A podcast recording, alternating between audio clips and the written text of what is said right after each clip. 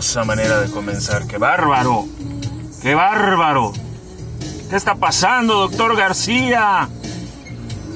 ¿No? ¿Ah? Tremenda Nacho, yo rola. acabo de regresar de Oaxaca, cabrón. A mí no me estés chingando. Alana Miles, Black Velvet, una tremenda rola, tremenda rola entre... Ah, tremenda rola, la verdad. Esta mujer interpretaba esta canción de una manera que, que muchos adolescentes y pubertos habrán hecho autoinfligido mucho daño con esta solo escuchándola. Onanismo puro. Onanismo puro y duro. Buenos días, bienvenidos tardes, noches a La Memela 2021, primer programa del año, con la excelente noticia de que la pandemia se acabó. Ya no hay pandemia, ya no hay cuarentena, ya no hay encierro, ya todo está... Hemos vuelto a la normalidad. Nacho, no es 28 de diciembre. No, espérate, pues si no el subsecretario estaba de vacaciones en Cipolite, en Oaxaca. Ah, bueno, este hijo de puta puede Ciudad hacer de lo México con semáforo rojo y todas las calles de Tepito y todo lo demás. Pero por eso... atascadas de gente. No, no, no, pero ya, ya viste lo que dijo hoy en la mañana. Precisamente como sabía que el semáforo en México está rojo y que no se podía salir, fue que aproveché para ir a ver unas amistades Sí, claro. a Oaxaca. Ah, yo pensé que ya se había acabado la pandemia. Digo, si este señor está de vacaciones es por algo, ¿no? Por- Digo, porque aparte tu, tu tío, el presidente, Está al 100% con las campañas de no, vacunación. y aparte lo dijo, ¿no? Este ha trabajado muy duro. eh, López Gatel ha trabajado duro, duro, por con él. mucha, con mucho ahínco, con mucho esfuerzo. Se merece unas vacaciones. Claro. Yo tengo un lugar así mucho más distante para que se vaya a tomar sus vacaciones. ¿Por qué no lo mandó a la chingada? El rancho de, de Sí, López sí. Obrador. Ahí lo pudo haber mandado tranquilamente a que se fuera a sus Más vacaciones. discreto. Más discreto, menos. ¿Será porque no los quieren en Tabasco ya? Pues si no los quieren en ningún lado. Yo no sé de dónde dicen que los siguen queriendo. Bueno, lamentablemente tienen mucho acólito. Que ya dijimos que esta es una religión. Pero bueno, ¿qué, Sin qué- palabras. qué te voy a decir? Bueno, mientras- esos van a ser parte de los temas que vamos a ver el día de hoy. Aparte de esto, vamos a ver... el famoso plan de vacunación que según hoy en la mañana el presidente dijo que ya están al 88%. ¿Ah? Así lo dijo. Estamos al 88%. Ahorita les voy a explicar de qué se trata este asunto. Yo diría que el 19.3%. El Plan Nacional de Vacunación en contra de, del COVID, que no existe. No, no hay No ningún plan, de vacunación. Porque están esperando una vacuna que todavía no está... O sea, le están tirando todas las canicas a una vacuna que todavía no tiene la aprobación de Cofepris. Y luego también vamos a platicar de un tema que insististe en que lo tocáramos. Vamos a tocarlo. Es un tema un poco eh, escabroso. No tiene que ver con mis pelotas. Es escabroso el tema, es un poco... ah, ahí va a sal- van a salir nuestros... O sea, las feministas y los machistas y los... Todo el mundo va a salir a... Niño, niña, llave de rapiña, va a relinchar. Va a relinchar. Vamos a platicar un poquito del aborto. Eh, justamente se legalizó el aborto en Argentina. De la diarrea también vamos a hablar. De, sí, de la diarrea, eso es muy importante. También se legalizó en Corea, se legalizó el aborto también después de miles de Intentos. intentos, pero se legalizó también. Y el cómo, cómo esto ha ido permeando en otros países y están empezando a trabajar en legislaciones al respecto. Sí, Si es bueno o malo, quién sabe, ¿no? Pero el asunto es que allá está, vamos a platicarlo y que cada quien se forme su opinión en base a los puntos de, Sí, de vista de este sea, par de payasos. Es un tema nada más. Es un tema, simplemente. También vamos a hablar del Truz Azul. Vamos a en misceláneos, vamos a tocar el tema del Cruz Azul, vamos a tocar también el tema de los acereros de Pittsburgh, como siempre, como cada, como cada semana. Vamos a Esta un semana, poquito. eh, como te había comentado desde la semana pasada, por respeto a uno de nuestros más nobles fans, eh, no mandaremos a chingar a su madre a la América. Trataremos de no hacerlo. Les sea- prometo que voy a tratar de no hacerlo, pero sí vamos a platicar de ellos porque hay un tema por allá que, que es muy importante platicar. Un, un tema interesante a platicar. Regresamos en un momentito más, no se vayan. Están en La Memela, primer programa del año. Y pues, según ya no hay pandemia.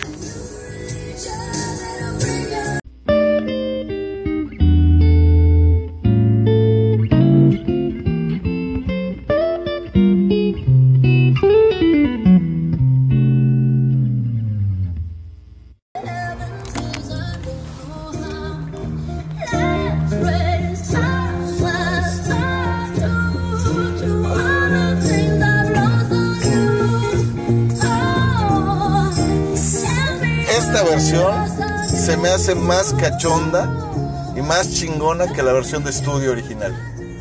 Am, no, te, te decía yo hace un rato, no me termina de gustar el Pi como tal, pero esta canción de Lost on You, las dos versiones me gustan. Esta versión... No la habías escuchado, No la había escuchado. Te digo que creo que es la que se grabó en Spotify Studios, no estoy seguro. Eh, Es una versión en vivo. En vivo, es una live sessions acústico. Eh, me gusta, se oye bastante bien. En lo personal, Y la tenías que reiniciar, bueno, está bien. en lo personal a mí me gusta por el tema del bajeo. Lo comentabas soy Sí, bajista. yo sé que te gustan los bajos. Soy bajista. me gusta el, el, El bajo. el cómo se oye el bajeo, cómo, o sea, me gustó. me Yo gustó. sabía que tú eras más de bajos y de órganos. ya acéptala, cabrón.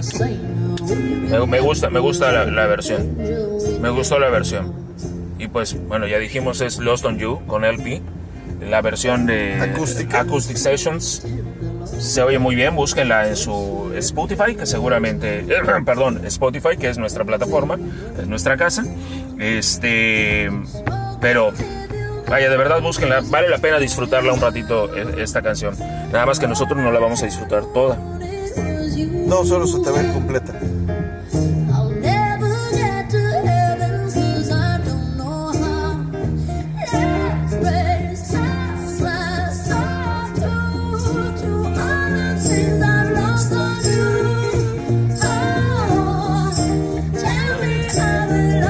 Déjala a ella que cante, por favor, no cantes tú, le empiezas a cagar. My shorts, motherfucker. Vamos a empezar a platicar acerca de los temas que tenemos aquí en sobre la mesa. Ay, pensé que tenías ganas de gatear, cabrón. Ay, mira. El tema de el subsecretario de Salud El gateo. Hugo López Gatel que él se va de vacaciones para fin de año. Eh, se va a Cipolite, Oaxaca. Eh, Cipolite para los que no no conocen o no han leído o, o nunca han escuchado de ella. Cipolite, Oaxaca es una playa nudista. ¿Ok? Tiene dos secciones, está dividida en secciones. No estoy diciendo que Hugo López Gatel se haya ido a la playa nudista antes de que empiecen a brincar. Es un centro turístico. Es un centro, turístico vacacional. en el cual hay una hay un área muy grande en Cipolite que es una playa nudista. Bueno, hasta allá nada no más, nada más para poner el contexto de dónde está. no estamos diciendo que, Hugo- que Hugo López Gatel se fue a mostrar sus pelotitas a Eh, Oaxaca. no, para nada. No. Lo que estamos diciendo, estamos poniendo en contexto a dónde se fue el señor. Sí, o sea, también hay playas nudistas en Cancún, cabrón. Mm, No sé si en Cancún, pero entre Tulum y En la Ribera Maya. Mahahual hay una playa nudista. O sea, hay un hotel eh, muy simpático. el Dreams, el Dreams, el bueno, el Temptation en plena zona hotelera, pero el Temptation no es nudista de por sí, o sea, per se. No, no, no del todo. Tiene concepto de adultos, y hay mucha fiesta de adultos, y hay mucha cosa de adultos, y hay muchos intercambios de adultos, o sea, y muy interesante para los adultos. muy interesante para los adultos. Y muy padre para ir en pareja, ¿ok? Porque de Ujú. entrada ahí no, no hay niños. Sí, ahí conoces otras parejas. y Eh, de todo el se rollo se- internacionaliza se la internacionaliza cosa. sí, uno. no, Pero no. bueno, eh, Gatel se va de vacaciones para las fiestas de fin de año, se va a, a Cipolite. Por eso yo decía, bueno, ya se acabó la pandemia. No. Resulta ser que este señor se va de vacaciones y el presidente de la República cuando le preguntan dice que pues ha trabajado muy duro, que ha trabajado muy fuerte, que ha no ha tenido descanso y que se merecía unas vacaciones. Ok, ok, sí, eh, pero, pero yo creo, y al igual que muchos han de pensar, creo yo lo mismo que, que- que tu servidor, se merecen mucho más las vacaciones eh, el equipo médico que está trabajando en todo el país. Los médicos que no han visto a sus familias, que no, que no van a su casa para no Que arriesgarlos, están trabajando dobles o triples turnos. o que no han salido del hospital en una semana tranquilamente porque están ahí metidos eh, arriesgando la vida, porque eso es lo que están arriesgando la vida. Este, yo creo que se merecen un poquito, tantito más las vacaciones que López Gatel y López Gatel al ser, pues iba a decir la cabeza, pero siéntate, te explico. Ese señor ni la tiene, ni encabeza absolutamente nada. Bueno, después de que me has agarrado confianza, hijo de Pink Floyd, eh, vamos, a, vamos a poner otra perspectiva. Desde hace ya más de 15 días, la Ciudad de México y el Estado de México, todo lo que conforma CDMX, está en semáforo rojo. Es correcto. Por tanto, ¿qué hijos de puta estás haciendo fuera? Vamos a, vamos a partir de un punto.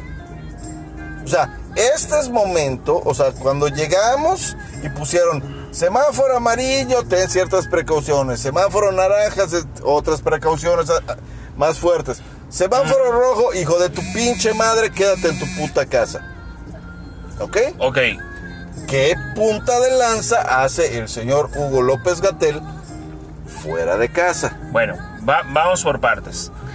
El tema del semáforo rojo se pone en Ciudad de México porque la saturación hospitalaria ya era muy alta. O Ya- sea ya- que hay, ya era un mucha, hay muy- mucha gente contagiada. hay mucha gente contagiada y los hospitales empiezan a ver rebasados. ¿Ok? Bueno, eso es uno. Otro. Según las cifras amables, tienen un 80% de ocupación. El único pedo es que el 20% de camas, nadie sabe dónde hijo de putas están. No, y Ni pon- siquiera Locatel o cualquier otro de esos Y pon servicios. tú que sí sepan dónde están, ¿ok? Pero una está en el Hospital La Raza, que para, para aterrizarlo un poco a nuestra región, el Hospital La Raza está en la zona de la Plaza Comercial Altabrisa, ¿ok? Y el otro hospital, Chuchita Pérez, está eh, Campeche. en Campeche. Y en, ahí hay otra cama, o sea, por, por hablar de la Ciudad de México. Entonces, ¿para dónde te trasladas? Hoy en la mañana estoy escuchando en las noticias que de Hidalgo están empezando a llevar pacientes a Ciudad de México. Porque Hidalgo también, También está rebasado. está rebasado, ya no tiene lugares Hidalgo. Entonces, em, Y estás hablando que Hidalgo es una, o sea, es una ciudad muy pequeña, sumamente pequeña, más pequeña que Mérida, y ya no tienen espacio. O sea, el incremento de contagios, el, el incremento de pacientes por COVID, como ya les habíamos mencionado, este diciembre se hizo, o sea, ahí está, está vigente. En Mérida, nosotros, damas y caballeros del Congal, ustedes iban al centro y estaban puta todo el tiempo fuera, y echando todavía no, y- pansa- no pasamos eh, el centenar de contagiados diarios. Pero eso no quiere decir que la, la libremos. que la libremos. Y, y estás hablando de una ciudad, Mérida, que ha sabido, lo voy a poner entre comillas porque el gobierno ha tomado las medidas, pero los ciudadanos no. Ha sabido controlar el tema de los hospitales, que a mediados de- del año pasado estaba rebasado, por eso No, no, no. tuvieron que abrir el hospital siglo XXI. Precisamente, tú recuerdas el pedo que se metió Mauricio Vila por la chingada información de mierda que le tenían los directores del, Del ISTE y del IMSS, de salud, de salud de salud federal. eh, en este chingado estado. Se tuvo que meter Mauricio Vila y decir, bueno, hijos de puta, vamos a hacer las cosas de esta otra manera. Pero bueno, en Ciudad de México están en semáforo ahorita rojo. tú ves a Mauricio, lo ves cansado, lo ves Ah, de claro, madreadísimo. O sea, yo le, o sea, si me pones a, a mí a preguntar, no es dorarle la píldora, no es pedir chayote ni nada por el estilo, pero creo que Mauricio Vila ha hecho un mejor trabajo en Yucatán que el señor Gatel ha sido ese pendejo en sus mañaneras. No, claro, no, y aparte Mauricio Vila es el presidente de la Comisión de Gobernadores de, de- de la CONAGO. Pero bueno, e- ese es otro tema. Mira, Ciudad de México está en semáforo rojo, ¿ok? El país prácticamente está entre rojo carmesí y un rojo claro, ¿ok? Que por rojo claro voy a hablar del de, del color naranja. De naranja encabronado. Naranja encabronado, ¿ok? No, no me acuerdo quién hizo el comentario que dijo, estamos en naranja en límites, ¿no? Yo creo que no existe eso de naranja en límites. O estás en rojo, estás en naranja, punto. Y solo hay dos estados en verde, ¿ok? Que es Chiapas y Veracruz, donde incluso se está hablando del regreso a clases ahorita en enero. Pero bueno, eh, el tema es que Hugo López Gatel se va a vacacionar a, a en Oaxaca, cuando yo creo que es la persona que menos debería de irse eh, de vacaciones. Ahí está el caso. No, oh, hago aclaración, no vamos a criticar que ha hecho un trabajo glúteo con la pandemia. No, ahí estamos hablando de otra No, cosa. estamos ¿no? hablando del simple y sencillo hecho de, en mi particular y muy ofensivo sí, punto claro, de vista. Sí, Este hijo de puta no se lo merece. Mira, Mi punto de vista. ok. ¿Ok? Entre que se lo merece pienso. o no se lo merece, no tendría por qué. ¿Ok? ¿A qué voy? Este señor, Lo que pasa es que las nalgas de la niña que se encontró ya estaban muy buenas. la verdad, no, no, no me fijé en eso. Ay, cabrón, ahí está la foto. Bueno, el caso Ahí es se que, ve el, eh, el el caso- abrazo de, de cartoncito El de caso es que este señor no debería de haberse ido de vacaciones a otro lugar, independientemente si puede salir o no de la Ciudad de México, eso ya establecimos que no. Eh, porque él es el que lleva la- el- las riendas de todo este desmadre, porque ni siquiera es una, es una campaña, no, No, no es una no está, organi- no es está organizado con las nalgas. cabrón. Exactamente, pero él es el que lleva las riendas. Entonces, si Él ha sido la cara. si el presi no da el ejemplo, pues entonces espera que alguien lo dé. Y se supone que debería de ser él que encabeza este desmadre que tienen. El que incluso fue designado por el preciso, por Lord Cabeza de Pañal, Ajá. para llevar las riendas y, y ser la cara de la pandemia. Es correcto. Entonces, no este no no no debería de haberse de haberse ido de vacaciones. Los números no lo ayudan. Lo, la supuest- el supuesto plan de vacunación que hay no sirve para absolutamente nada. este te- el tema del plan de vacunación vamos a, vamos a comentarlo un poquito sí, más sí, a rato. claro, claro. Pero los- pero los ¿sabes números no lo ayudan. Pero ¿sabes qué es lo más divertido, cabrón? O sea, Broso lo dijo muy en broma, ¿no? O sea, de que... ¿El de pinche presidente? No, no, no, del pinche presidente... No es pinche, pre- es presidente pinche, cabrón. Es lo mínimo que se merece. Eh, no, no, no, no me refiero a eso. Cuando yo tengo un pedo o alguien me reclame, el presidente me defiende. Claro. Hoy en la mañanera estaba el preciso diciendo, no, es que se merece vacaciones, es que ha trabajado mucho, es que la mamá de Tarzán y las pelotas del toro. O sea, el presidente ya dio la cara por él. Es que mira, lo que buscan o lo que ya se dio cuenta la mayor parte de- del- del gabinete eh, que, que tiene el presidente es que la pueden cagar un millón de veces. Un millón de veces. Porque el presidente siempre los va a defender. Se la pasa defendiendo a Bartlett, que ya dijimos que a lo mejor Bartlett le tiene por allá un secretito, porque pues Indefendibles. ¿ok? Pero él debe tener su secretito ahí, Barrio. Este, López Gatel seguramente ya le sabe algo al presidente y el presidente no lo va a dejar de defender. Sí. Y de allá para abajo, Tatiana Cloutier entró a la Secretaría de Economía. La verdad, eh, Tatiana Cloutier es una persona muy inteligente, ¿ok? Es una persona muy capaz, de repente le patina, ¿ok? Pero sí supo absorber mucho, mucho de lo que su señor padre, el maquillo, le, le, le enseñó.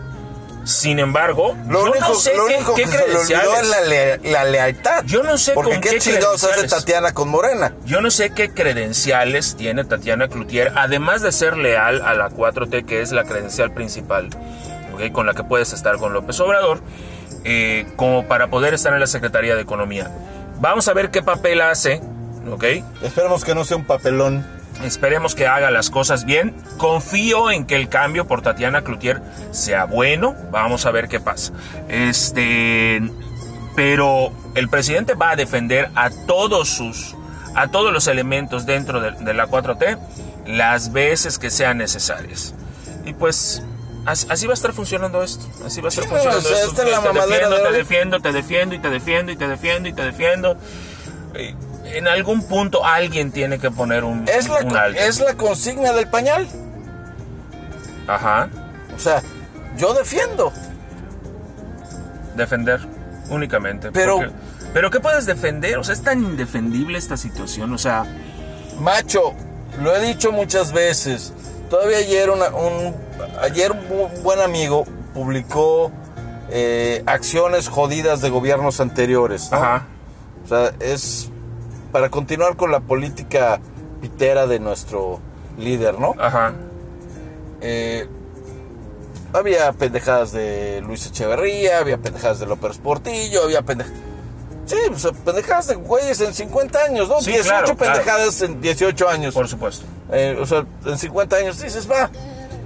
Y le digo, yo te puedo dar el mismo número de, de un solo pendejo en dos años.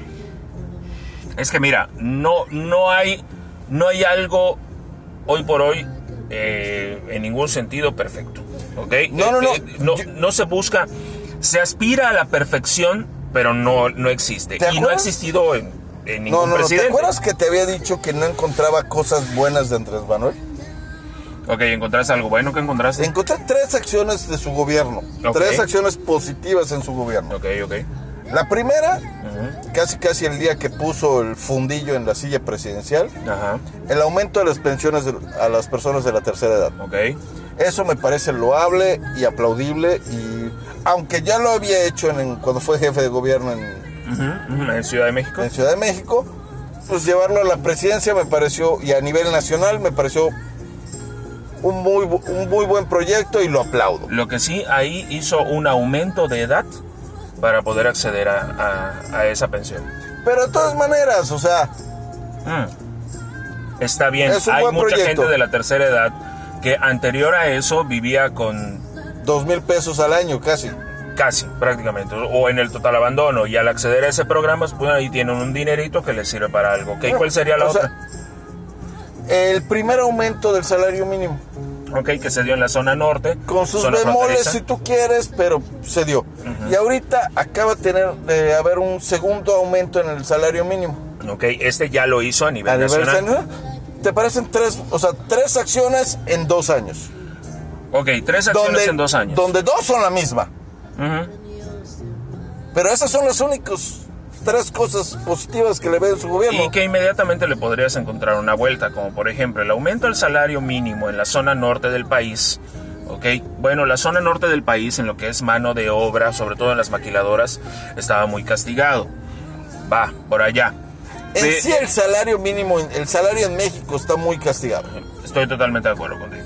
Y luego, eh, Otro contra que le podemos en- encontrar, los salarios no, los fija la compañía en base a salarios mínimos. ajá, O sea, yo te voy a pagar 2.500 pesos mensuales. ajá. Nunca, o sea, no, no es un, no es, te voy a pagar 10 salarios mínimos al mes. Ah, bueno, ok, sí, O sea, está no- bien, ya te entendí. Entonces, al momento que aumentas el salario mínimo, es para las personas que únicamente reciben el salario mínimo. Bueno, las personas que se van a ver directamente beneficiadas son exactamente esas, las que hoy reciben el salario mínimo. Pero aquellas personas que reciben, si recibes, eh, si el salario mínimo es de 143 Ujú, y tu salario el día de hoy es de 144, Ajá. ya te chingaste.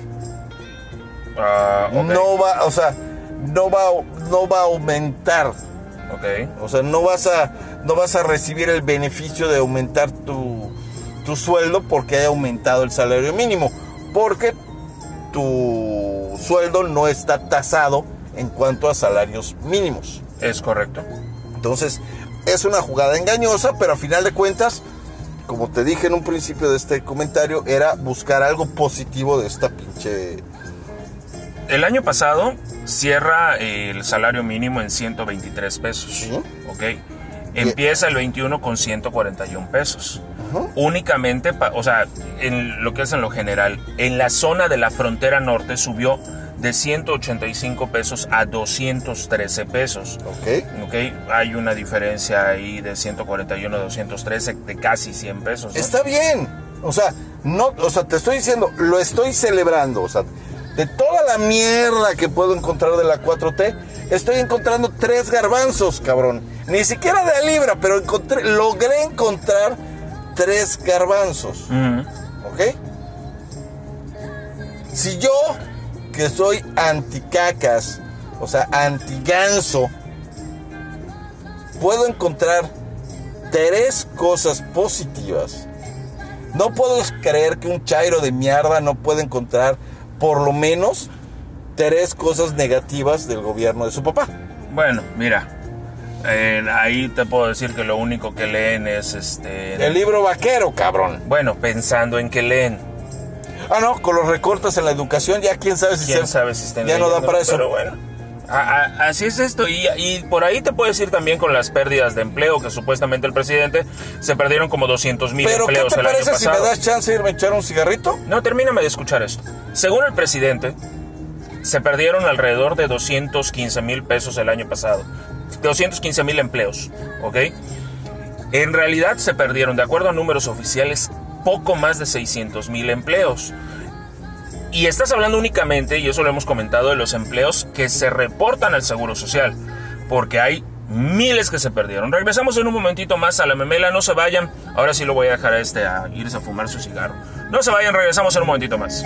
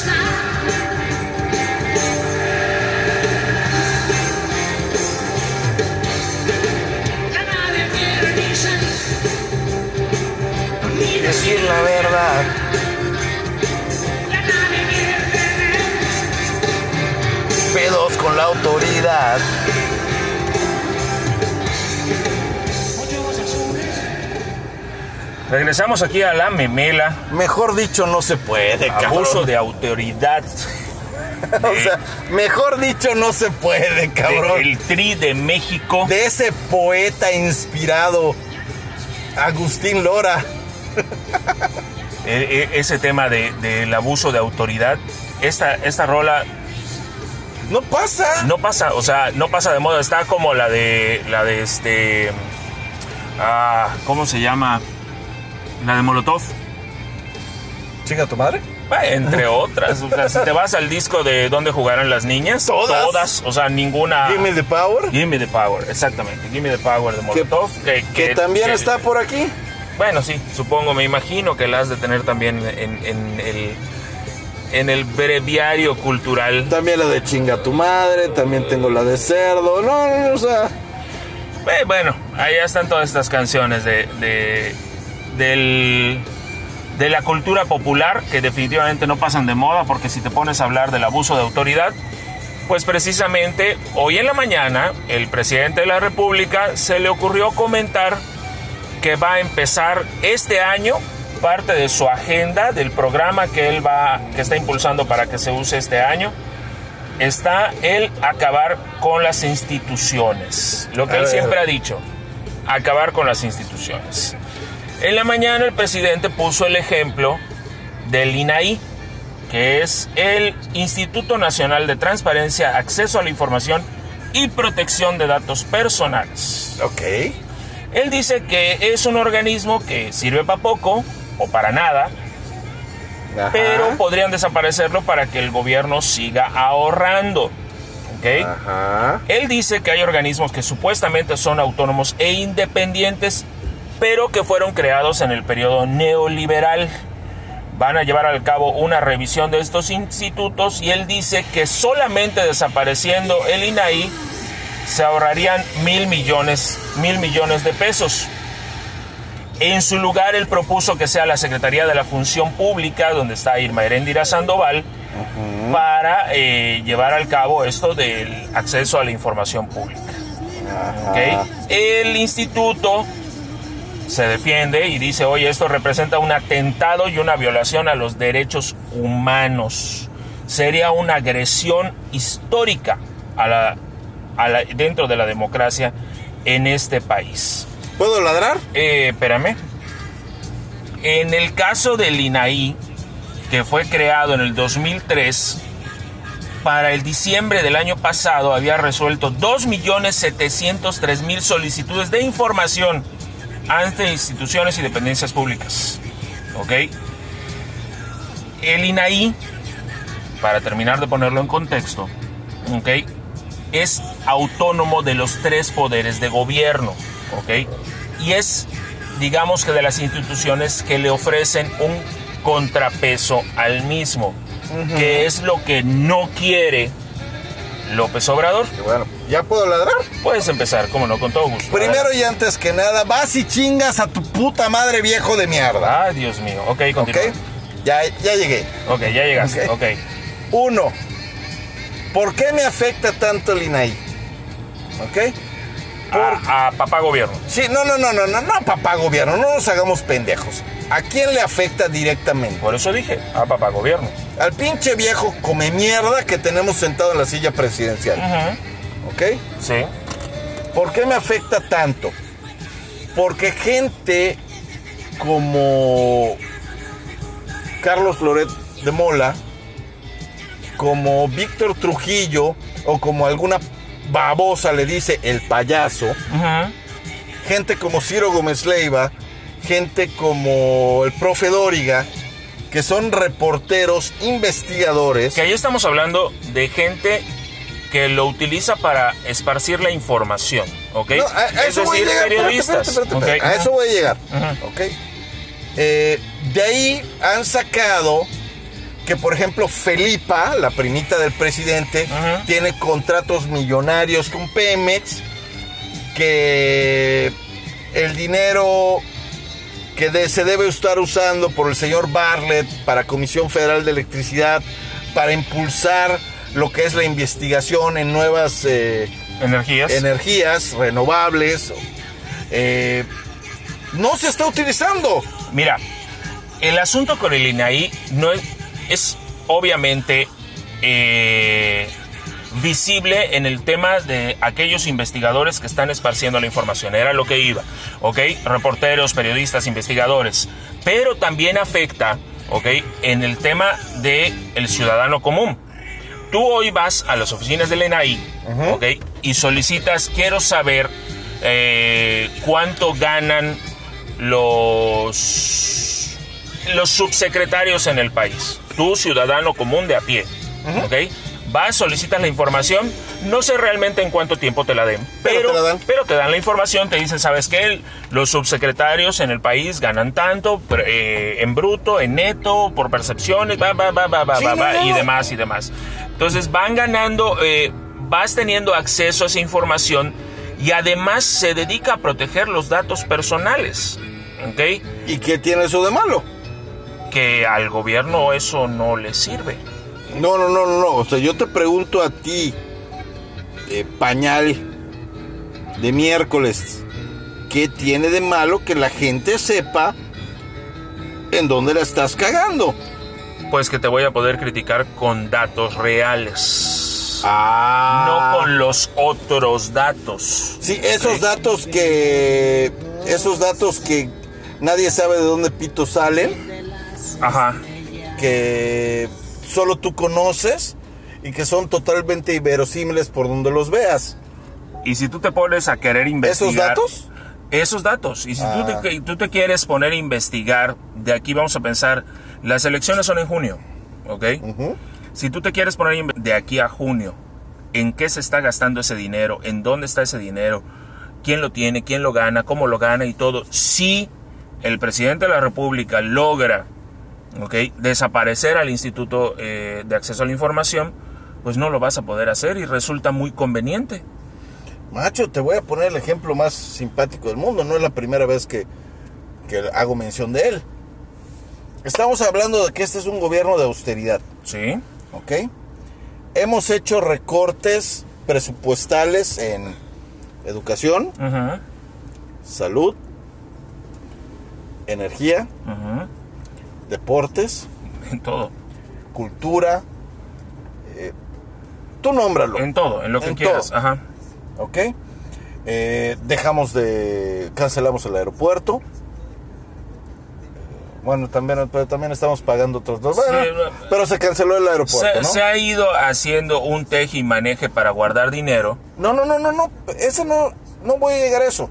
O sea, nos hemos estado absteniendo. No hemos pedido eh, ningún préstamo al Banco Mundial ni nada por el estilo. O sea, ah, ya encontré una cuarta. Ok. ¿Ok? Eh, no se pidió. eh, todo esto, eh, pues supuestamente deberíamos tener una cuenta de banco generosa, ¿no? Pues deberíamos, hoy por hoy, solo con lo que ha recortado el presidente, deberíamos de tener una cantidad de dinero guardada muy respetable. Va- Vamos a ponerle generosa, ¿ok? Ok, Eso es yo especuleando, ok. ¿ok? Pero si tú le preguntas a cualquier persona con acceso a la información, te va a decir que no hay dinero. Ah, claro. Por lo mismo quiere seguir ahorrando. Es que mira, te voy a decir qué es lo que tiene López Obrador. Sí, tiene, tiene una chingada bolsa enorme para estar robando. El de señor tiene encefalomierdosis. Ah, es una enfermedad peligrosa para Peligrosa, un país el señor padece de encefalomierdosis. Pero, que es conocido también como... Eso se provoca por eh, detener un pedo. exactamente, exactamente. Este- toda la mierda se le subió a la cabeza. Sí, sí, sí, sea. Entonces tiene encefalomierdosis. Pero bueno, lo- a lo que voy. El gran éxito que tiene López Obrador, y se demuestra en sus declaraciones de hoy en la mañana, es que posee un excelente manejo de la narrativa. ¿Ok? Lenta. No, pero mira, este señor lo que hace es que te pone, no te da datos. No. ¿Ok? Él no te va a decir, A mí lo único que me da es pena. él no te va a decir el porcentaje actual dividido entre esto por esto y te lo va a plasmar y no te va a manejar datos. Él te va a decir tengo otros datos, ¿ok? Es lo que ha hecho siempre.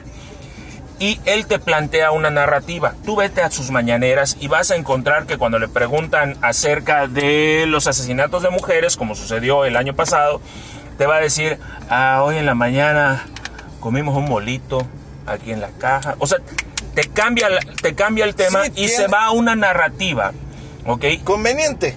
déjate lo conveniente, una narrativa en la que toda la gente que lo sigue le baja todo el tema, ¿ok?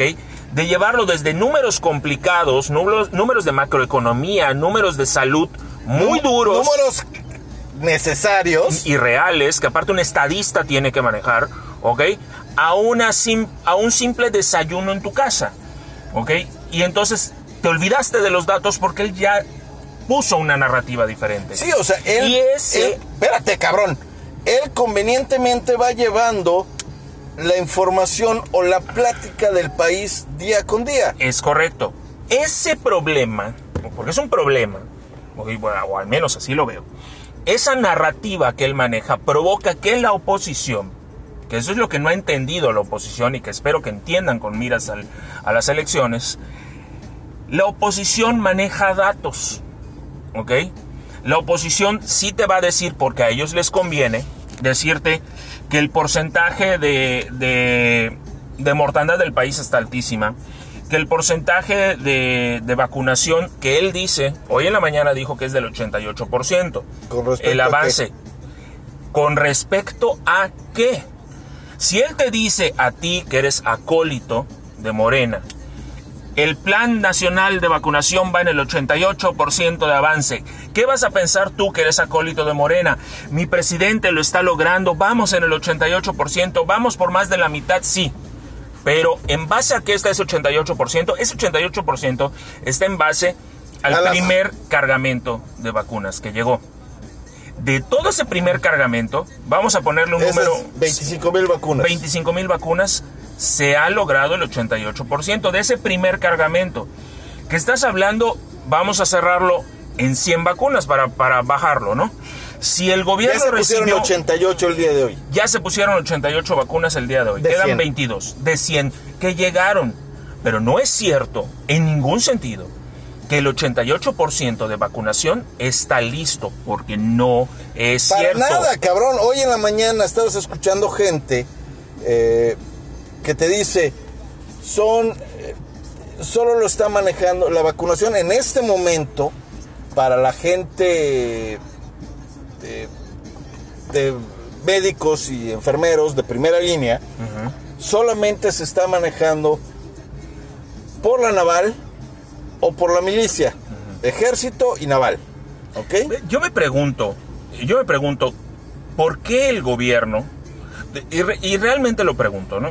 ¿Por qué el gobierno únicamente está manejando todo dentro de las instituciones castrenses, ¿ok? En el tema... ¿Te lo explico? Sí, por eso lo pregunto, espérame.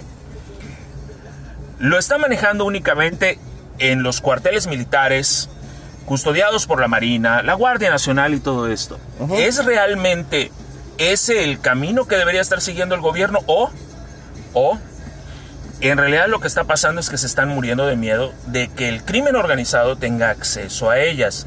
O sea, porque si tú llevas, espérame, si tú llevas este cargamento que estás de acuerdo Coño. que vale muchísimo, Para la próxima, para el próximo programa voy a traer una libreta, hijo de tu pinche madre, ajá, para cada vez que tú me, o sea, no me permitas hacer un, un aporte a lo que tú estás diciendo, yo lo puedo apuntar, porque media hora después de que me das la puta palabra, ya se me olvidó lo que te iba a decir. ahí te va. ¿Por qué el gobierno lo está manejando únicamente con las fuerzas castrenses? Ok, estamos, es- tú estás diciendo que en la Marina y en el Ejército no es una mafia. No, yo confío en nuestras instituciones militares. Macho, macho, macho, macho, macho. Orden y disciplina. Totalmente. ¿Ok? La cuestión de... Si tú ves cómo está llegando la gente, Ujú, ¿ok? Sí, te estoy escuchando. Vamos, vam- vamos a hacerlo... Vamos a explicar esto largo. Como Eh, te gusta. Sí, Continúa, a ti te gusta que tape. A mí que tope. Eh, ¿Cómo se llama? El... ¿Cómo se llama? El... El grupo de gente Sí, de primera, de primera defensa, sí. Que es como se llama los médicos, enfermeros y la chingada, que están recibiendo primero la, la vacuna, Sí, eh, tienen una lista. ok, ok. Estos cabrones van ya sea a- a la- a la- al ejército o a la marina, dependiendo de dónde les quede más cerca. Ok, Llegan en camiones. De ahí hay una coordinación no militar, ujú, ¿ok? Que checa nombres. Que checa que hayan llegado, que te toque, que te to- Estás, o sea, la Marina lo único que hace es, una vez que ya pasaste todas las, todas las eh, pruebas y los, y los stands eh, gubernamentales, sí, que te hacen perder entre 2 a 6 horas cada uno, ajá. Llega y te pone la vacuna en 5 segundos. No, pero espérate, es que ahí no, no me estás contestando la pregunta. Yo tengo una teoría de respuesta para esa pregunta. No, no, no. ¿Por qué solo la Marina lo está haciendo? ¿Ok? ¿Por qué? En, pa- en parte tienes razón. ¿Ok? La Marina y el Ejército están, por tradición, tradicionalmente hablando, eh, guiados por una mancuerna de orden y disciplina. Ok, en eso estoy de acuerdo, totalmente. Sí, Si tú, en el Ejército se siguen órdenes. sí, Y las órdenes son, te voy a... Tú va a llegar un pelaná y le vas a poner la vacuna. mira, Eh, Es un ejemplo. Déjame termino con este ejemplo. ok, ok. ¿Ok?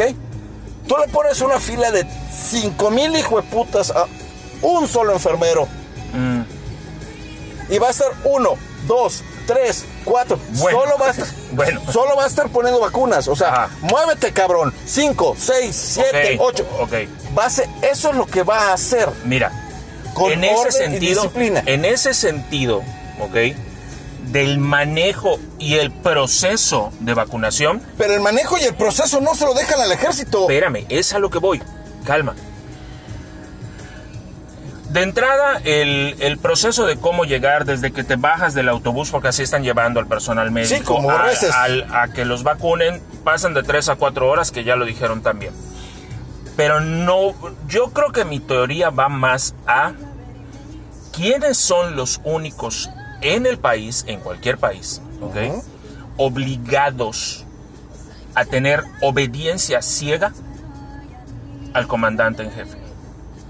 Hasta que me colmen los huevos. Bueno, bueno, eso, eso- en cualquier lado, pero espérate. Los únicos que le tienen obediencia ciega y calladito y se acabó es el ejército. Sí, el ejército de la Marina. Entonces, está utilizando la vacuna y el darle la exclusividad de su distribución al ejército como un escudo para que el ejército no se le cal- no le cante los huevos a Andrés Manuel y le diga a chingar a tu puta madre. podría ser esa una de las razones. Esa es una de las opciones. O sea, es que te necesito para que tú nos, para que tu ejército, tu marina me ayudes a recuperar Es que la también, salud del también país. toma en cuenta que el ejército seguramente, y lo platicamos en un programa anterior, no recuerdo en cuál, cuando estaba reciente lo de Cienfuegos, el ejército también le tiene ahí a, a- a López Obrador guardaditas unas para que cuando este Pues, cabrón la nada más toda su pinche relación con el Chapo y su familia, cabrón. todos los muertos, todos los... Este, Solo, o sea, olvídate de todo lo que tú quieras. La relación que hay entre Andrés Manuel López Obrador y el Chapo, el secreto a voces más mencionado del país, más no queremos mencionar del país, el chingado ejército lo debe tener. Ahora, ¿no será que también el ejército... o López ve- Obrador... También ve la- su conveniencia. Bueno, claro, no, la conveniencia económica del ejército... en este momento, Ve, ve el caso de Nicaragua. En Nicaragua tienen, el ejército es el dueño de miles de empresas. ¿Ok? Por eso en Nicaragua, este, Ortega tiene controlado al ejército. No vaya a ser que López Obrador tiene controlado al ejército de otra manera. Vamos a pensar que empieza con lo de las empresas, que el caso del aeropuerto que están haciendo. ¿Ok? Que que el dinero. ejército va a tener que el ejército va a, sobre el controlar- va a tener control sobre el aeropuerto. Pero, ¿no será que López Obrador también le tiene al ejército guardado el tema de los 43? Los chavos de Ayotzinapa. ¿No será que eh, López Macho, Obrador le ¿ya tiene al ejército algún guardado todo eso? No. Solo conozco tres facciones que puedan desaparecer un cuerpo de tal manera. Aparte de aquel pozolero, ¿te acuerdas del pozolero? No. ¿No te acuerdas? Era un cuate que tenían ubicado en un lugar, ¿ok? Eh, obviamente, eh, pues el narcotráfico. Y cuando se querían deshacer de un cuerpo, se lo llevaban a él y lo metían en unos tambos de, de aceite, esas Sí, enormes hacía- hacía su pozole del... y en ácido deshacía los cuerpos. Ese fue un caso Sí, muy sí. sonado hace un par de No, años. eso es cómo deshacerte de un cuerpo. Eso es, o sea, hay mucha gente que sabe cómo hacerlo. No estoy diciendo que yo sepa. Carnitas, Tamalitos. cochinitas los domingos. O sea, maneras hay. ¿Ok? Pero a lo que voy. El ejército te desaparece. Sí, tiene, todo, risa. tiene todo para desaparecer si te quiere desaparecer. el. Eh, el FBI, o sea, la Fuerza Bruta Indígena, te Mira, desaparece. Yo confío plenamente. La mafia, Mira, formas parte de un, de un- de la cimentación de un edificio. mira, el, el- yo confío plenamente, y yo creo que todos los mexicanos debemos de hacerlo, confío plenamente en nuestras Fuerzas Armadas, ¿ok? En su disciplina, en su obediencia, en su orden, en su orden. Entonces yo creo que esperemos que López Obrador no esté, como lo pusimos al principio, Mira, macho. abusando de la autoridad, Macho, macho, yo, yo aunque a todas luces eso se ve. Espérate, espérate. Hace un tiempo hicimos, eh, platicamos de un, de una película Ajá. eh, en donde la Constitución se protegía porque la, la gente que la hizo originalmente sabía que no tenía las respuestas a todo. Ah, es correcto. eh, With honors. with honors. Es, Es, una correcto. escena de Joe Pesci. Joe Pesci, es correcto. Eh, y no solo eso, o sea, nos explica por qué el presidente de un país no es un rey electo. En este momento, yo estoy, o sea, me da miedo decirlo, o, o- o te- voy a- Pensarlo, te- quiero pensar prudentemente. ¿ok? Voy a empezar a desaparecer secretarías, eh, Institutos. institutos y cosas por el estilo, como para eh, controlar la salud, controlar la educación, controlar los medios, como para que nuevamente todos los que quieran algo tengan que venir a mí. Como ocurrió hace varios años antes de las creaciones de varios de estos institutos, que, como lo mencioné hace un rato, era papá gobierno. Sí, pero ¿sabes quién otro, otra persona utilizaba ese tipo de ese tipo de llego y presidente eh, o, o El jefe control, el control, ne- necesito eh, semilla para sembrar. Ok, tú vas a sembrar chayotes. Oiga, pero yo estoy acostumbrado a, frenar- a sembrar frijol. Me vale verga, tú vas a sembrar chayotes. ¿Ok? ¿Quién? La monarquía. Ah, por supuesto. la monarquía. Pero en la época del obscurantismo, cabrón. Y si te vas y, y te ponte a investigar un poquito, ¿ok? Y si te puedes ir hacia lo que es este El Senado romano hacía lo mismo. el Reich en Alemania, ¿ok? Eh, Maduro. Mira, son muchas cosas que esperemos. Si, mira, si suena como pato, Grazna como pato, grazna como pato y camina como pato, es un ganso. Es un ganso. o sea, te digo, esta idea no me gusta ni siquiera pensarlo, decirla, y trato de ser prudente, pero aguas, papá. porque para allá, para allá está pintando Porque todo esto. si camina, vuela y grazna, Es ganso. Regresamos en un momentito más a la memela. No se vayan, vamos a platicar de un tema de lo que habíamos dicho al principio. Un tema un poquito escabroso y un poquito Algo doloroso. algo doloroso. El aborto, su legalización en Argentina y pues lo que opinamos este par de payasos. Y que viva México, cabrones.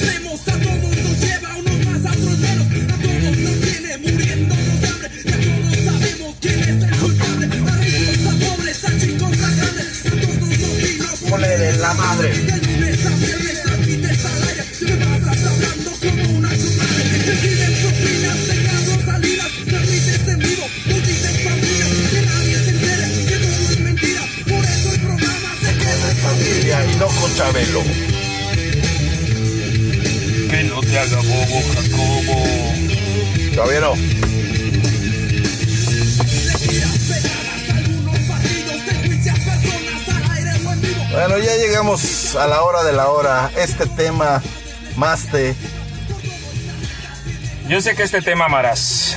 Así que, así esta es brava, cabrón. así esta es brava. Nada más. Y un- dos que tres señoritas probablemente se pongan bravas. Nada más un comentario con respecto a lo que estábamos hablando en el tema anterior de los institutos. Fíjate que otro de los institutos que quiere eh, desaparecer, entre comillas, no, desaparecer literalmente, eh, López Obrador, O controlar. es eh, el IFT, el Instituto Federal de Telecomunicaciones. ¿Por qué El- crees la rola? El cual, el cual es el encargado de asignar frecuencias, de, de todo lo que tenga que ver con telecomunicaciones. Y estamos hablando no únicamente de teléfonos celulares, sino estamos hablando de los canales de televisión. televisión, o sea, eh, todo lo que tiene que ver con de electrónico. paga. Exactamente. celulares. Y, y si nos vamos especuleros, como siempre lo hemos sido, ¿ok? Empezar a controlar los medios de comunicación y luego, ¿qué sigue? Empezar a privatizar la industria privada. Entonces nos vamos a ir con la nacionalización de bancos, una vez más. Nos vamos a ir con todo lo que comentabas hace un rato. Empezar a tenerle que pedir permiso al no, es- reyesito. no estoy tan loco después de todo, No, cabrón. estás muy pendejo, pero sí. O sea, sí, no, no, pues, no. Estoy. Pero, macho, si no lo quieres ver, o sea, es ver fuera de la caja. Es correcto, es ver fuera de la caja. Bueno, entonces vamos a platicar acerca del tema de, de lo, que, de lo que significa el. de lo que significaría en un momento dado el tema del aborto. El tema del aborto. Eh, no hace mucho se legaliza el aborto en Argentina, después de Madre, varios che. años. eh, De intensa. De intensa lucha por parte de un muy nutrido grupo de mujeres en Argentina y se legaliza el aborto. Bravo. Eh, Felicidades. la verdad, fue una lucha muy intensa por parte de ellas. Eh, felicito al pueblo argentino por haber logrado, a través de una lucha, eh, repetimos, intensa, que el- Democrática. democrática, que el Congreso eh, pudiera Apoyada por muchos hombres también. pudiera legislar y convertirlo en algo legal. Ahora bien, hay muchos asegúnes a esto. Eh, como te comentaba también, Corea acaba de legalizar el aborto. En Yucatán, ¿ok? Antes de que empiecen a decir, es que en Yucatán, no, en Yucatán, Que no tiene nada que ver con, con donde estamos. eh, Ajá. en Yucatán, les, les voy a decir una cosa, en Yucatán el aborto es legal. ¿ok? En determinados casos. en determinados casos. De acuerdo a lo que, el, qué tan legal o no es en el estado de Yucatán, las mujeres pueden abortar legalmente si fueron víctimas de violación, si es resultado de una inseminación artificial no consentida, cuando es causada, cuando es causada por un accidente, Accidentalmente me tropecé y mi pito cayó dentro. O sea, si la vida de la mujer está en riesgo, eso es eh, a lo que se refieren con neogénesis. eh, cuando sea por causa eugenésica Sí, grave. Sí, es que el bebé tiene una malformación y esa malformación puede traer cien- cierta contra, contraindicación con la salud de la mamá, también se permite. y si la mujer tiene tres hijos y ya no puede mantener a un cuarto hijo. ¿Ok? Eh, así que sí, o sea, eh, es legal también en, en México, eh, es legal el aborto en determinadas circunstancias y en cualquier momento empiezan a, a generar este tema ya como Pero algo está en toda México. madre. Está toda madre. Es que ese es el otro lado de la moneda. O sea, tú, bueno, gente que no me conoce, que me escucha hablar, piensa que yo soy una persona machista. ¿Ok? Ok, me dicen, me han dicho machista, me han dicho racista, Misógino. misógino, homofóbico y otras cosas, otras cosas más. Pero Sí. bueno, vam- me voy a poner la camiseta de machista. ¿Ok? ¿Ok? Que a toda madre que las mujeres sean, eh, tengan el derecho a abortar. Un pedo menos para preocuparme. O sea, yo he hecho pata, embarazo a todas y tú ve qué haces. Entonces lo que me estás diciendo es que la legalización del aborto podría ser un triunfo del patriarcado. a huevo, me conviene. O sea, es una manera más. Yo te doy permiso a ti, mujer, de hacer lo que se te dé tu chingada gana para que yo no tenga pedos. Mu- o sea, mucha jovencita de 16, 17 años se embaraza. Por las tres razones tradicionales: por calentura, por pendeja y por idiota. ¿Ok? O que estudian el CONALEP. Eh, sí, esa va junto con la B y la C. Ah, ok. ¿Ok? Eh, se embaraza. Ok. Van con el novio o el donador, por decirlo de alguna manera. Ok. Y el donador, me vale pito, es tu pedo. Al final de cuentas ellos ya van a tener la opción de abortar. Sí, es tu pedo. Pero eso es a lo que yo, a lo que yo voy, porque me, me dicen, es que cómo puedes estar en favor del aborto. Ok, de entrada no estamos en favor del aborto per se, en el sentido del matar a un ser vivo. Ok, Estoy en favor del aborto, en el caso muy personal, en el caso de que permitir que en las instituciones médicas Ajá. se realicen por cuestiones de seguridad para la persona que va a abortar. Sí. Mira, yo, yo aquí es lo que he dicho y son debates que he tenido con otras personas, donde me dicen lo que te acabo de decir, ¿cómo puede estar en favor del aborto? Yo estoy en favor del derecho de cada individuo, en el tema del aborto, en el tema de lo que quieras, en el derecho de cada individuo de elegir qué hacer o qué no hacer. Y siempre y cuando este derecho vaya acompañado de la suficiente mm, información para saber los pros y los contras. ¿Ok? La legalización del aborto tiene que ir acompañada de un programa de educación real en el que todos estén informados de qué pasa y qué deja de pasar. Ok, pero, pero no puedes empezar a hablar de legalizar un aborto si no puedes ni siquiera ponerte de acuerdo en cuándo es un bebé y cuándo todavía no.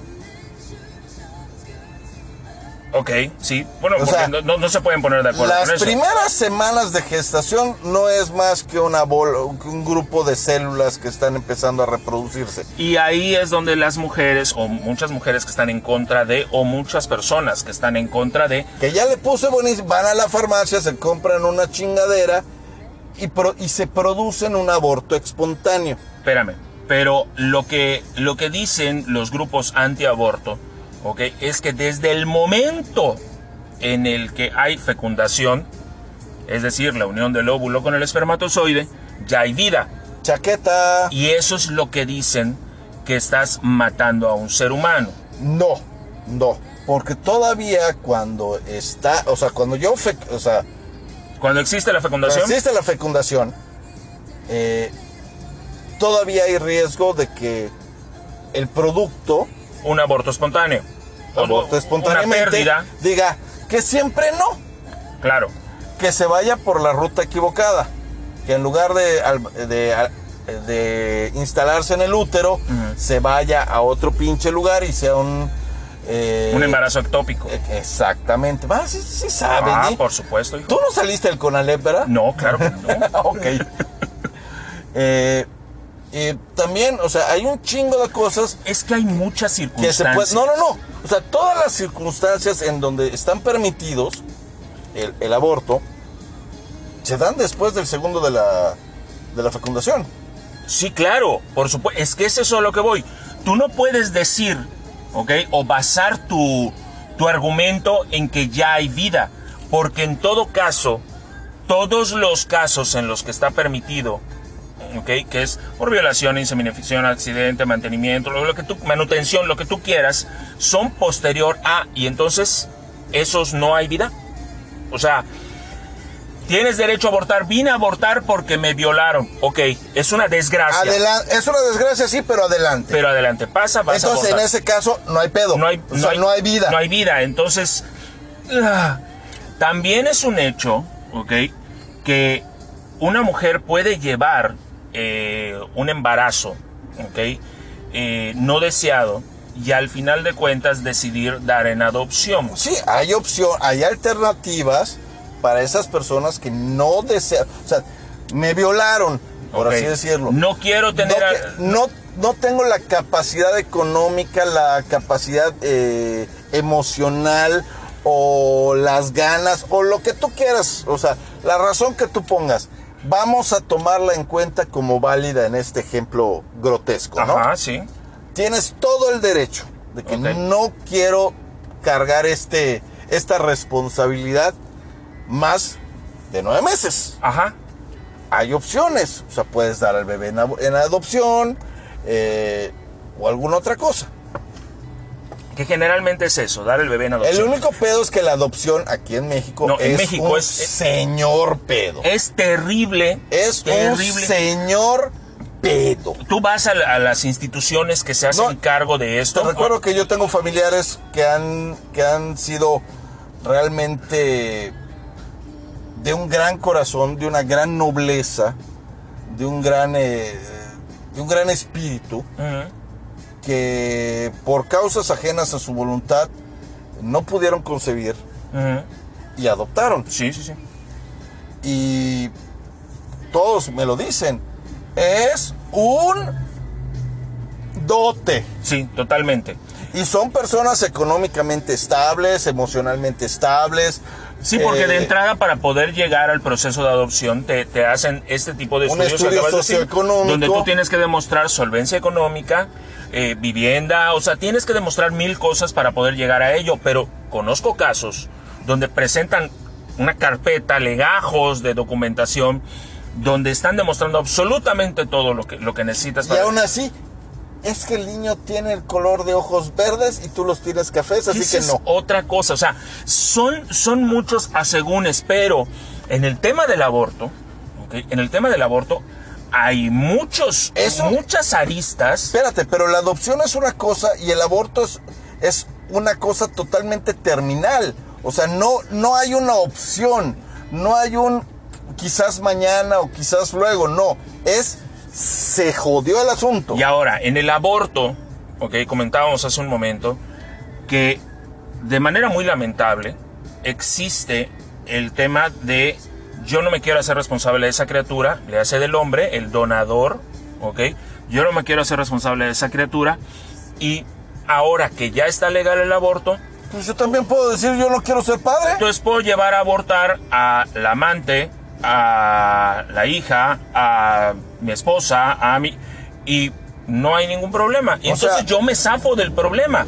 Al final de cuentas, te digo, es un... un- triunfo del patriarcado. Macho, te lo dije desde ayer, desde que lo publiqué en la página de la memela, que por cierto nos bloquearon por unos días. Al ratito comentamos eso. Eh, pero, pero es cierto, o sea, chingados, es un triunfo del feminismo, pero nosotros los machistas damos gracias, está toda madre. Claro, eh, definitivamente. Y luego, el tema también de convertir en legal el no querer ser padre. Porque tú estás, tú estás abortando, ¿ok? Tu mujer. Porque tú no quieres ser madre. Tu mujer eh, es tu derecho, muy respetable, cada Es quien es tu es- cuerpo, yo no te voy a decir qué es lo que vas a hacer, eso lo vas a decidir tú. Pero ¿y si la contraparte, el donador, decide no ser padre? Porque si yo hoy, hoy día, ¿ok? El donador dice, pues es que yo no quiero ser papá, ah, no quieres ser papá, te meto una demanda, te meto al bote, te... todo es punitivo, todo es un castigo Sí, sí, a- sí. hacia esta parte. O sea, si yo papá no quiero, me meten el chile. Entonces, ¿ok? También las reglas deben cambiar. Estamos hablando de una igualdad de derechos, que era lo que estaban pidiendo las feministas, en el caso de Argentina y en el caso de todo el mundo. Están pidiendo igualdad de derechos, ok, está bien, es necesaria la igualdad Sí, de derechos. pero los hombres también tienen derechos. Pero entonces, ¿dónde quedan los derechos del hombre cuando... Que no todos son así, aclaremos. Ah, no, no, no. Acá no lo somos, nosotros dos no, no lo somos. no estoy diciendo que todos sean así, ok, pero existe gente así. Y entonces, ¿dónde están los derechos del hombre? Sí. Del hom- y, y del hombre como género. Si yo Sí, decido... no, no, espérate, te recuerdo que hay, hay cosas que dicen, ay, yo soy mujer en cuerpo de hombre. Esas, Si exiges un derecho, ¿ok? deberías de estar exigiendo un derecho igualitario, ¿ok? El derecho que exigieron las feministas era ser iguales, tener el derecho a la igualdad. Bueno, A la igualdad salarial, a la igualdad eh, legal, a la igualdad... eh, de, de posibilidades, de Médicas, opciones todas laborales, todas las todo lo que opciones. tú quieras. Pero entonces, el derecho del hombre a no querer serlo y estar defendido por las instituciones ante, ¿saben qué? Yo no quiero ser papá. Ah, como no, joven? A ver, pase por acá. No existe. No, no, no, no. Macho, te lo dije, cuando yo tuve una bronca y en alguna ocasión tuve que llegar al DIF, Ujú. o sea, la secretaria que me retiró, puta, cagó de la risa y casi casi me dice, pendejo. Ahora, el aborto, el triunfo de- del movimiento feminista en Argentina para legalizar el aborto, felicidades. Qué bueno que lo lograron, fue una lucha Los muy machos difícil. lo agradecemos. Repetimos, al parecer podría ser un triunfo del patriarcado y inmediatamente van a brincar todas. No lo estamos diciendo en, en el en, en sentido de ah nos- no- nosotros triunfamos. No, Lo estamos diciendo en el sentido de que tenemos que pensar en todo. es correcto. Tú no puedes agarrar y decir eh, Es como la, quiero esto sin pensar en lo que haya a los, es a los como la ley de fumar, cabrón. O sea, yo soy fumador, Sí, orgullosamente fumador desde hace más de 40 años. sí. ¿Ok? Y hoy en día, si quiero ir a un restaurante y echarme un cigarro después de mi comida, me tengo que salir. O si eres de los cabrones que tenían la costumbre de irse a un bar, a echarse un par de cervezas, un cigarrito y la botana y la puta madre, no lo puedes hacer porque es un lugar bajo techo, no está permitido fumar. Hay que respetar a los no fumadores. Pero también ahí, ok, hay eh, áreas que algunos restaurantes, tú lo ves mucho en los casinos, por ejemplo, donde está un área donde no hay fumadores y un área de fumadores, ok. Ok, de 100 Ajá, locales, ajá, en el único lugar donde he- visto eso ajá. es en los casinos. Y hago aclaración, yo no voy a casinos. Exactamente. Pero ¿a qué es a lo que voy?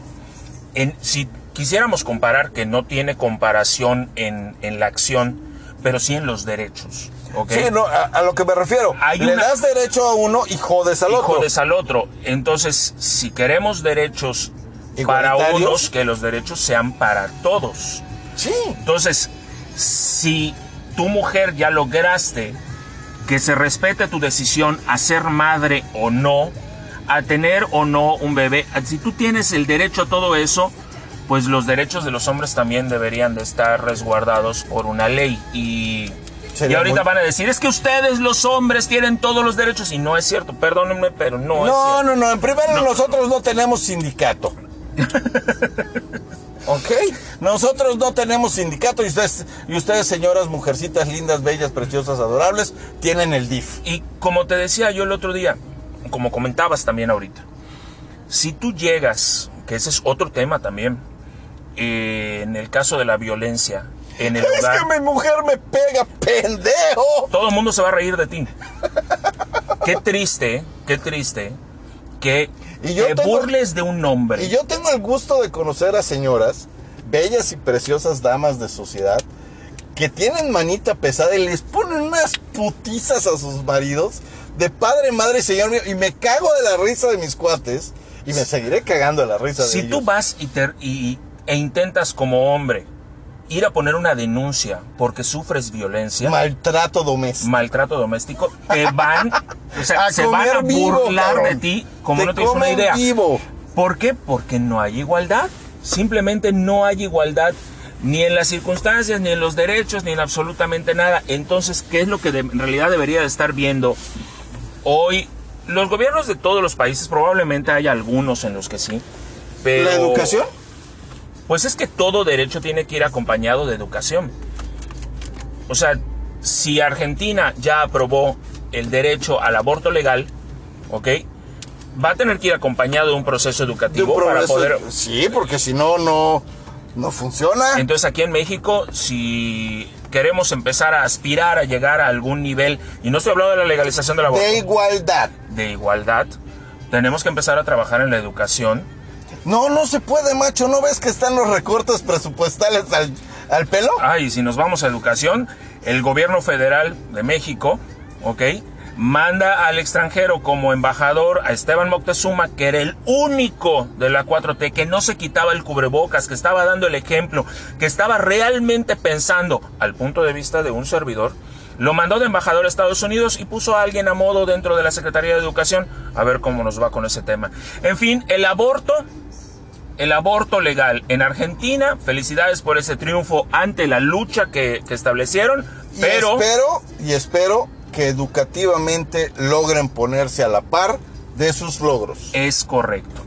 El aborto ya es legal, pero hay que trabajar mucho en el tema educativo y en el tema de igualdad y equidad de género. Y el tema educativo es más que nada entender que la procreación es una cuestión de un gusto y es una responsabilidad. Es correcto. Regresamos en un momentito más a la memela, no se vayan.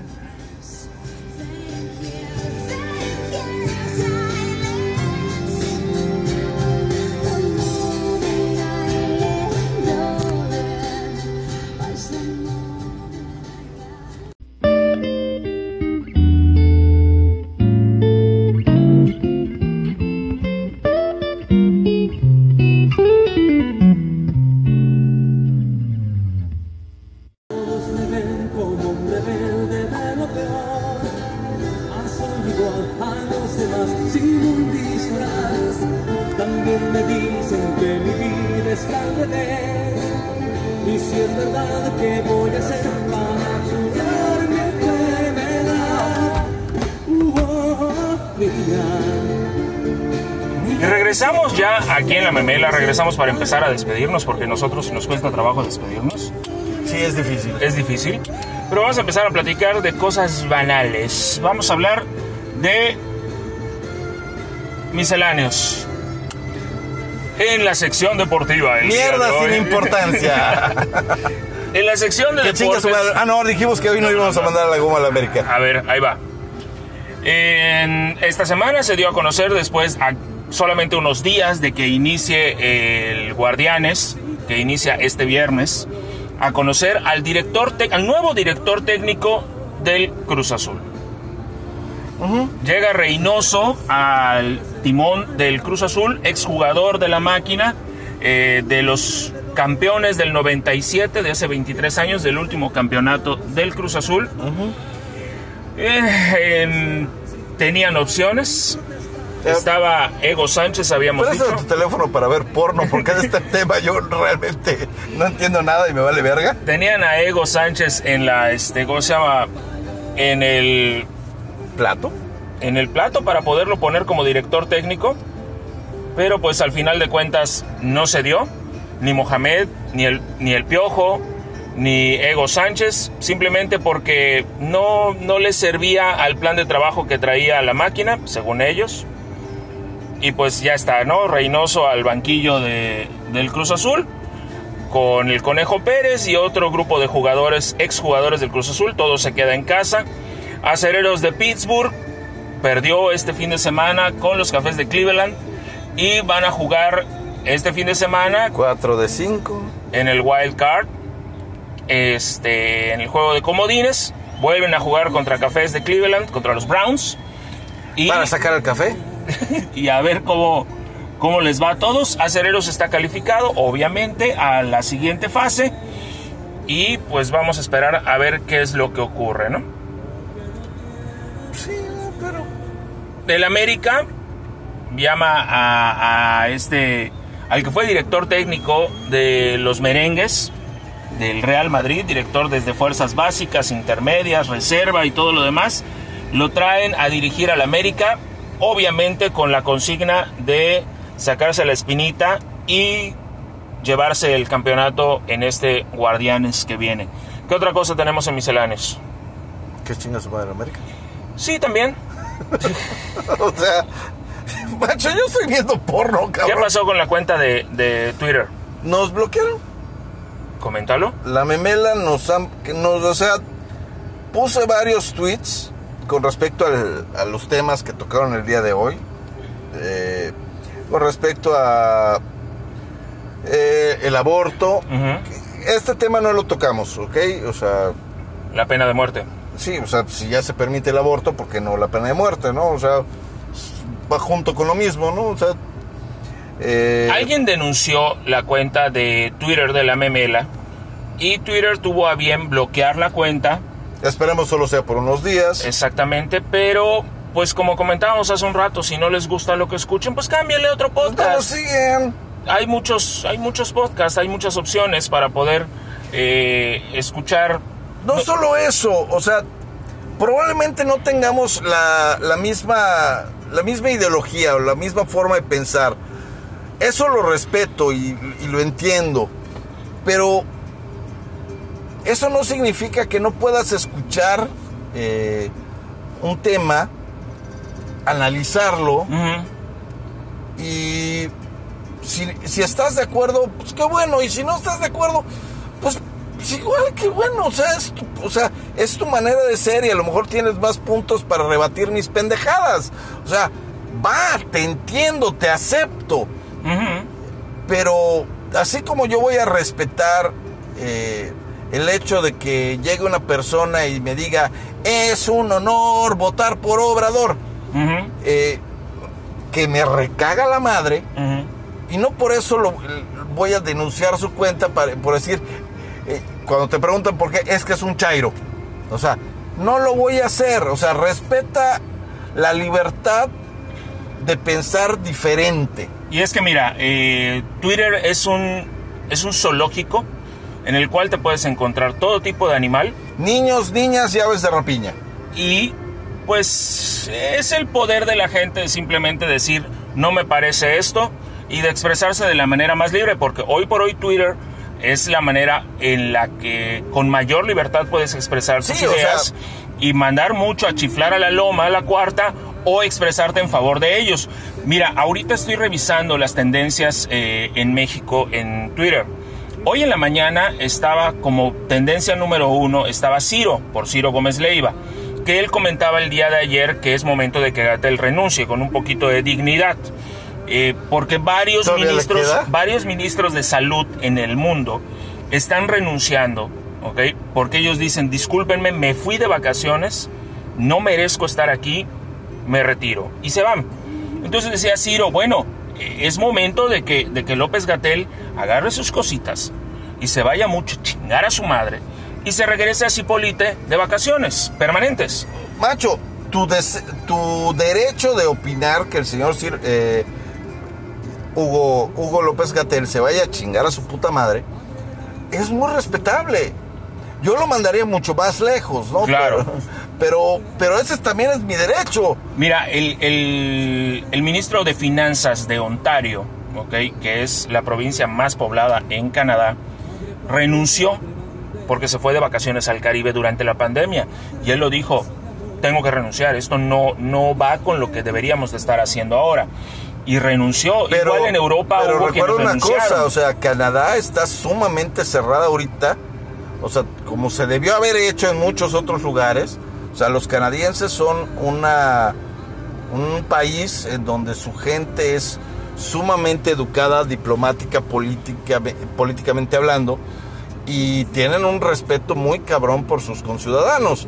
Entonces, si sienten que lo que hicieron la cagaron, Lo aceptan y, y, ¿sabes qué? Mil disculpas porque lo dicen y me hago un ladito, o sea, por el respeto que tengo hacia la gente que me eligió. Bueno, te Yo no elegí a Hugo López Gatel. No, no, no, por supuesto que no. Y por favor que se vaya a chingar a su puta madre. Ahora te voy a decir una cosa. Pero Como esa es te mi digo, opinión. Ciro Gómez Leiva estaba en tendencia, pero inmediatamente los bots de la cuarta, porque son los que posicionan esta tendencia que te voy a decir ahorita, hay una tendencia que es un hashtag, que es Gatel Orgullo Mexicano. ¿Ok? Inmediatamente empezaron a posicionar esa. Acabo de ver un tweet que dice, mi gente, que no se pierda ni por un momento la verdadera tarea que tenemos todos como pueblo, que no es otra de mandar a chingar a su madre al PRIAN en el 2021, Gatel Orgullo de México.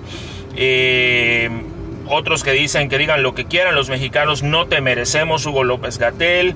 Sí, tiene, el- yo estoy de acuerdo. Sí. O sea, no merecemos una mierda así. Claro, monumental esfuerzo, gran estratega. O sea, de verdad, de verdad se los digo. Hoy por hoy enca- encabeza México la letalidad por COVID. ¿Ok? Hubo un comentario. ¡Somos el número Hubo un uno! comentario que me decían que no podemos eh, juntar la letalidad que hay con el tema del COVID con el tema del mal manejo de la pandemia. ¿Ok? Si no hubiese habido un mal manejo de la pandemia desde el principio, desde que todo esto ocurrió, desde que dijeron solamente es una gripita, desde los detentes, de no es necesario el cubrebocas y todo lo demás, no tendríamos el número uno a nivel mundial en letalidad. En letalidad. Entonces va junto con pegado. No, no, no les quieran, no les quieran vender la idea, ¿ok? De que la sociedad es totalmente culpable de lo que está sucediendo. Es real que la sociedad no está respondiendo como debería estar respondiendo porque ves a la gente en las calles como si se hubiera acabado la pandemia. Machín, machín, machín. Estamos en misceláneos, cabrón. Ya lo sé, pero pues ya nos extendimos. Eh, Para Gatel, vete al Averno. Gatel. Consulte a su médico. Consulte a su médico.